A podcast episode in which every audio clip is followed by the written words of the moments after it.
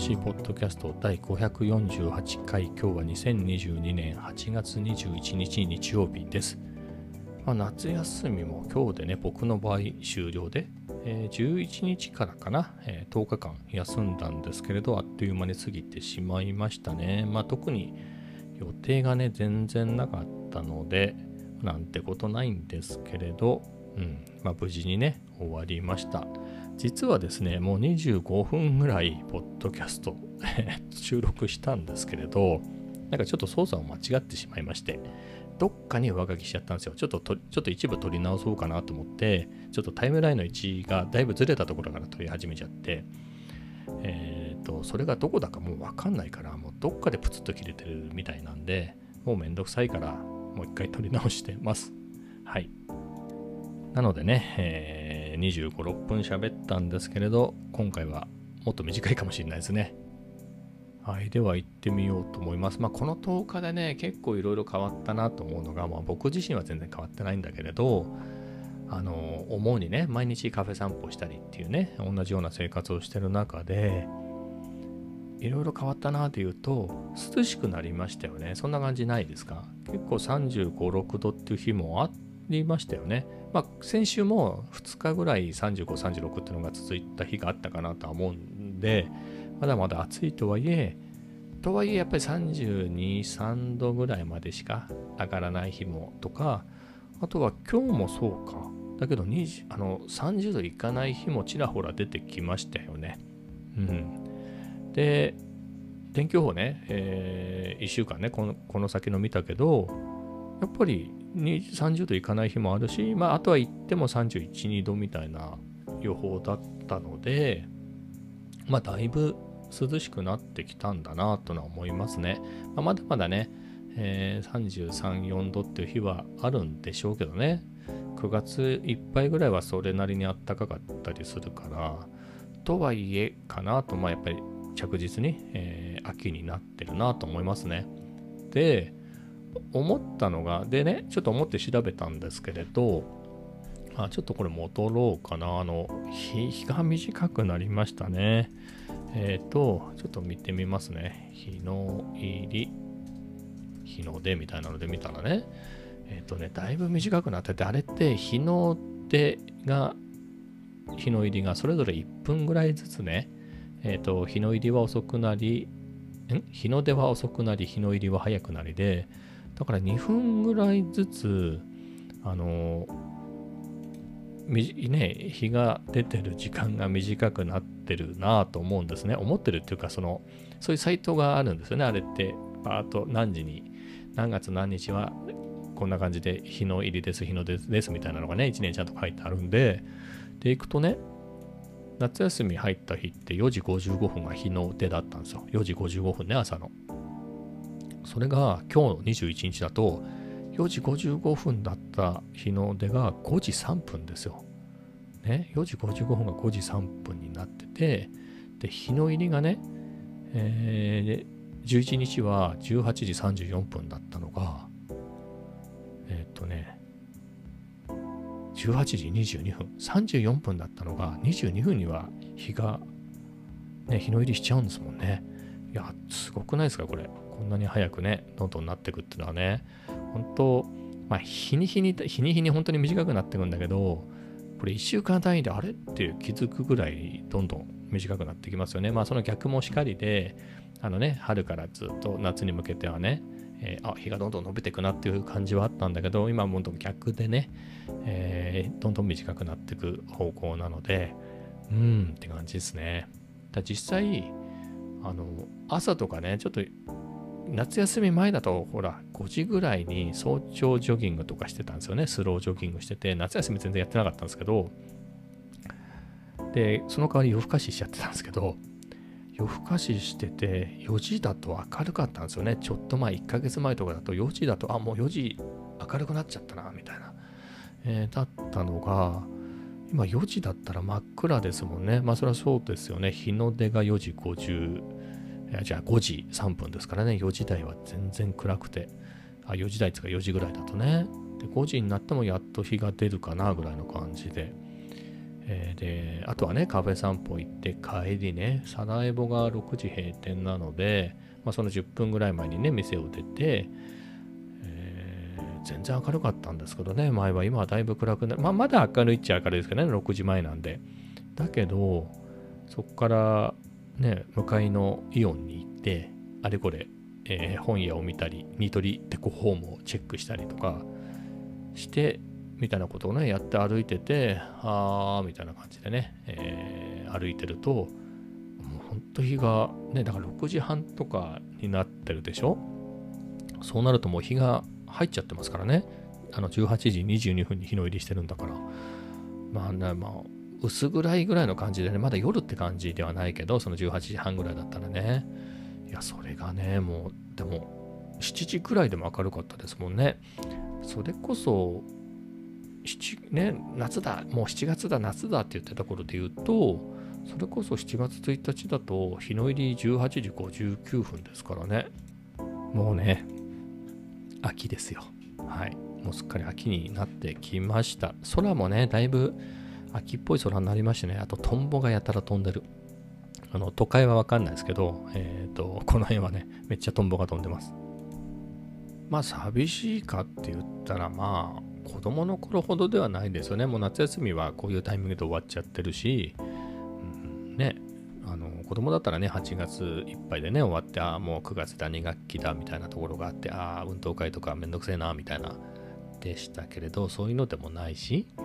うん、まあ、涼しくていいかなっていう感じですね。あの、海に行ったりするわけでもないしね。夏に特別楽しみってどうなのかな？大人になって、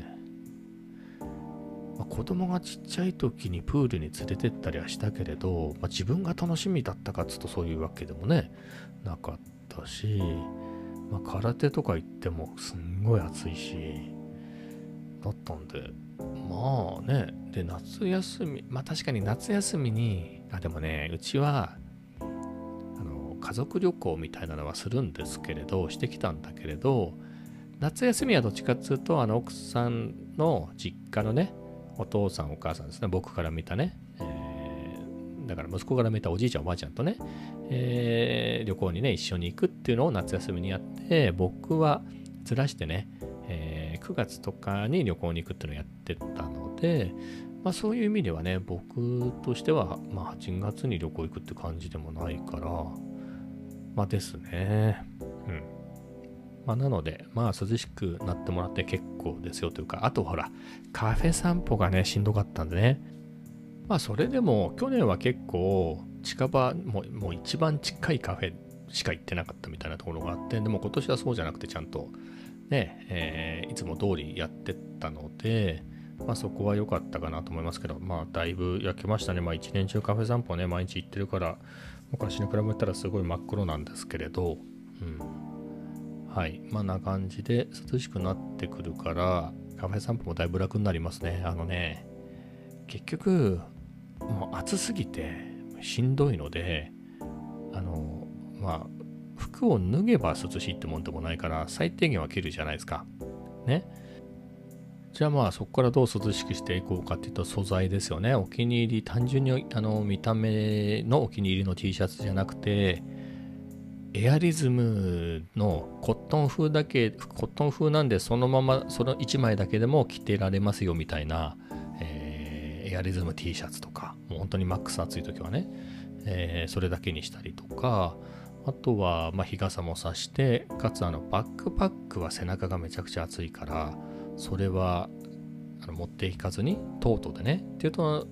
あれに同じだけ荷物積んでいくと相当手がしんどいので、ね、重くてしんどいので、あの、減らしたりね、みたいなのもあったのが、そういうのもね、あの、元通り、ところが今日もね、バックパックだったし、昨日はトートだったんだけど、一昨日もまたバックパックだったかな。えー、また持ち出しても、まあ、なんとかなるかなぐらいの、えー、厚さだったんで、まあ、これからそういう涼しい日がね、増えてくるって考えると、まあ、そういう点はいいですよね。だから、ジャケットを着るぐらいの時が一番いいですね。うん。それだからジャケット着てるぐらいの時ってそんなに暑くも寒くもないっていうことですからね。もうそれがいいな。今ね、あのまあ最近はだいぶ良くなったけど、あの、暑さのピーク超えたんでその暑いからね、えー、服いらないかなと思ってもお店の中がめっちゃ冷えてたりするからパーカーぐらいは持ってかないとっていうんでね意外とかさばったりするんだけどあのジャケットの季節になればねジャケットだけでいいぐらいの季節になればもともとそれ着てるから、まあ、店の中がもし冷えてたらねそのままでいいし冷えてなければ脱いときゃいいしで、まあ、そういう点でも楽になるかな、もうポケットも増えるしねみたいな。はい。まあ、そういう意味では、まあ楽しみですね。まあまだまだジャケットって感じではないですけどね、8月なんでね。うん。まあだけど、まあ季節的にはいい方向に向かってますね。まあ僕が言うまでもなく、まあ自動的になっていくんだけれど、はい、な感じでしたね。この10日でもね、そういう風に確実に進んでるのをね、えー、肌でね、感じました。でね、夏休みに入る前にね、あのただぼーっと過ぎちゃうのは嫌なんで、こういうことしようかなっていうのは、えー、考えてて、ちょろっとは話したんですけどね、始まる前に何やろうかなみたいなのを、ポッドキャストでも話したんですけれど、そのあんまりそういうのを、えっ、ー、と、事前にね、言っちゃうと、その言ったことで満足しちゃってやらないっていうのをね、えー、が僕の持論なんですよ。まあ、というか、ちゃんとしたそういう研究みたいなのを聞いたことがあって、あ、そうだよねと思って、だからもうなるべくそういうことは言わないようにしてるんですよね。あの、やりたいなじゃなくて、やりました。もしくはやってますみたいなことじゃないと言わないようにしてるんですけれど、えー、で、まあ、夏休みがね、今日で終わっちゃったので、まあ、それで言うとね、まあ、やったことで言うと、まあ、いろいろやったことで言うと、まあ、Python ですよね。もともと仕事でやってるからあれなんだけれど、ちょっと仕事以外でね、やり方で、夏休み前からやってたので言うと、あのゲームとかを作るやつですね。別にゲームプログラマーになろうとかそういうのでは全然ないんだけど、何か今までと違った使い方をしたいなっていう意味でね、えー、そういう本を買ったんで、それを進めて、もともとの予定ではそれ一冊やって、いい感じに進んでたんでね、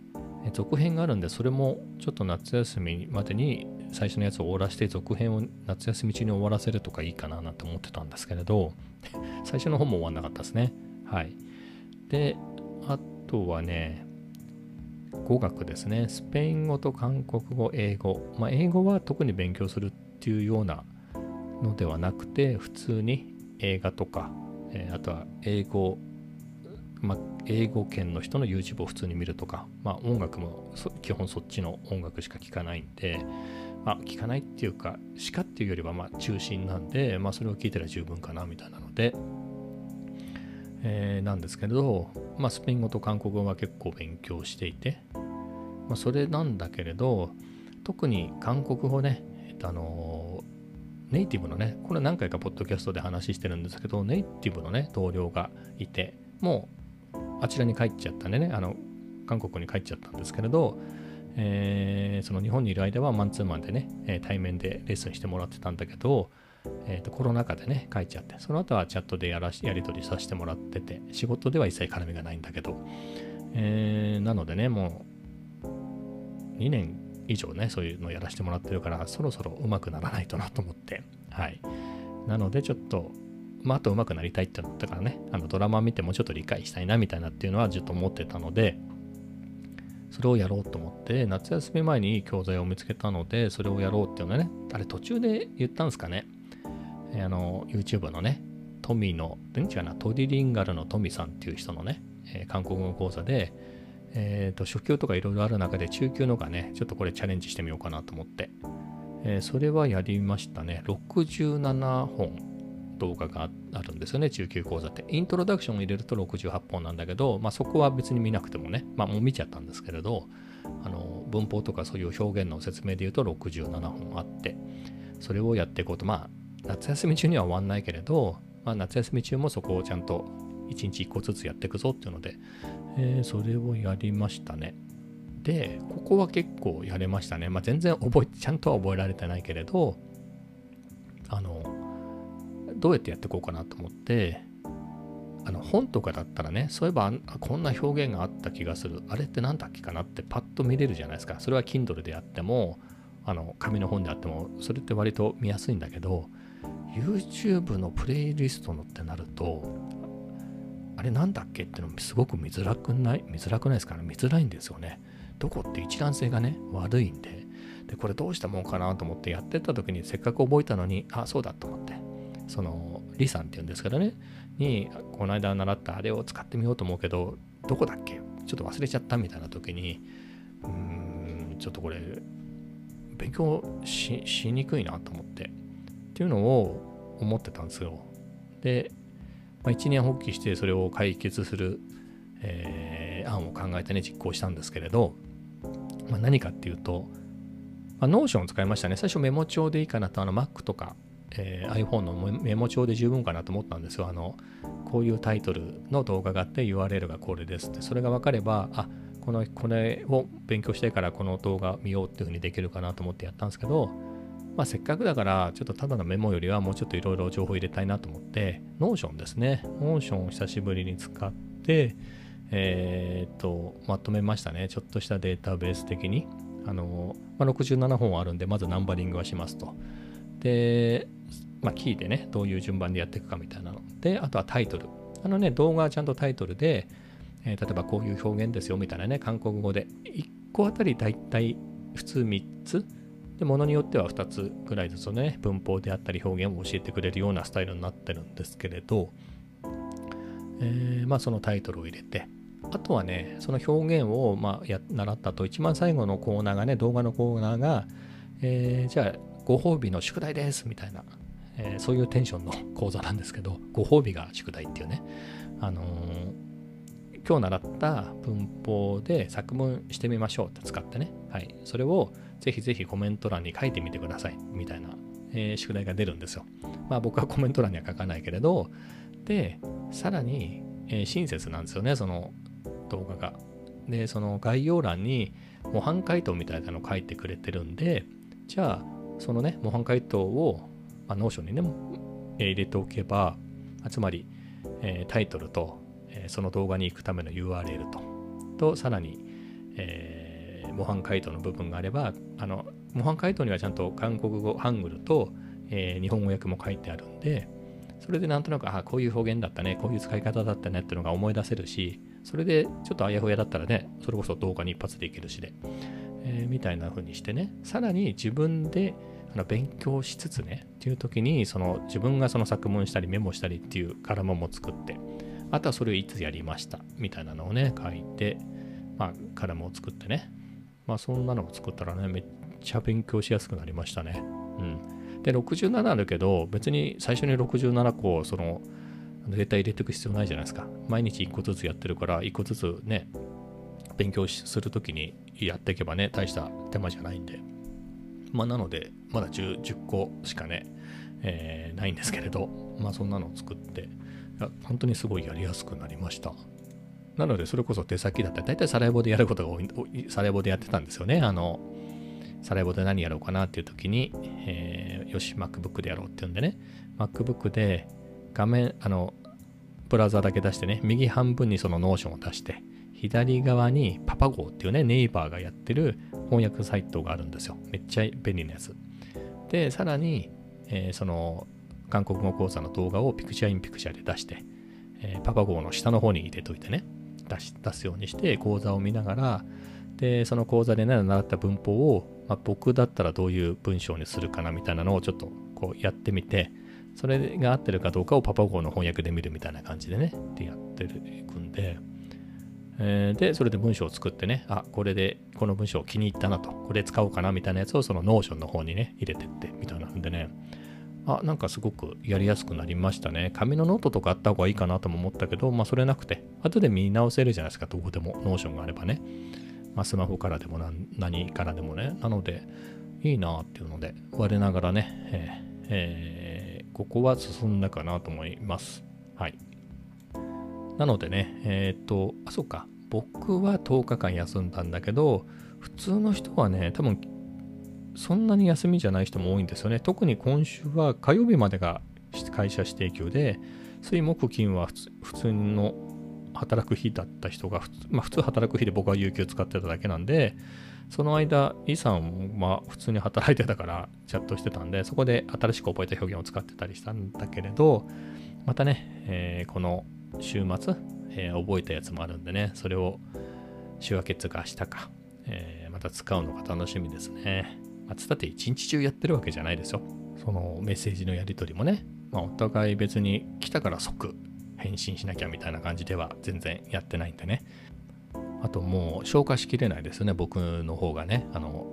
やっぱり、まあ、なるべく優しめの表現は使ってくれてるんだけれど、あれって手加減って難しくないですか？そういう経験あります？自分が日本人ですと。で、日本語ちょっとはやってんだけどみたいな、そこちょっと話せるみたいな海外の人、僕友達いますけど、その人にどこまでの表現が理解できるのかがわかんないから、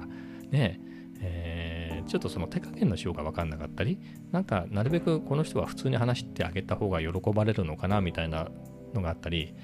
まあ、そういうのもあってね、リさんはなるべく普通には話してくれてるんだろうなとは思いますけれどね。はい。まあ、たくさん来ても僕も紹介しきれないんで、まあ、いい感じにはやってますけどね。はい。まあ、そんなところですかね、韓国語のところは。えー、まあそこは進んでますと。スペイン語はね、もう普通にデュオリンゴをひたすらやってただけですね。デュオリンゴ上は進んでるけどっていうだけで。で、このデュオリンゴはちょっと失敗でしたね。あのね、失敗っていうのはめちゃくちゃやりました。めちゃくちゃ、あの、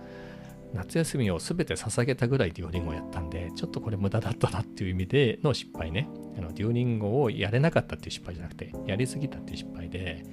まあ、何かっていうと、まあ、ポッドキャストでも話したんですけれど、その2週にまたがってね、あれ、日曜の、今の、多分タイムゾーンがあるんであれなんですけれど、サマータイムか。今で言うと、日曜の6時半締めで、そこからまた新しい週が始まるんですよ、デュオリンゴ的には。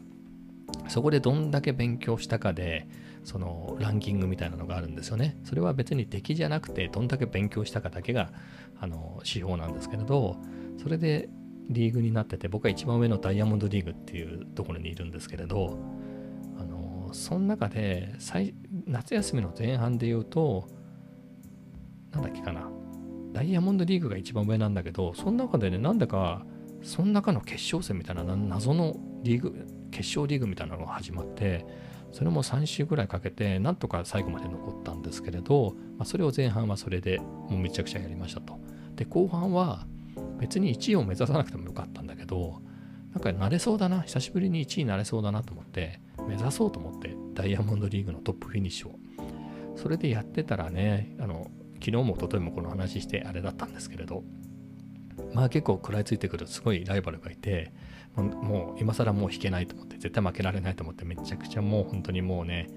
全然心が休まらないの。ちょっと気を抜いて、しかしちょっとね、テオリングを見直すと、やっぱり抜かれてて、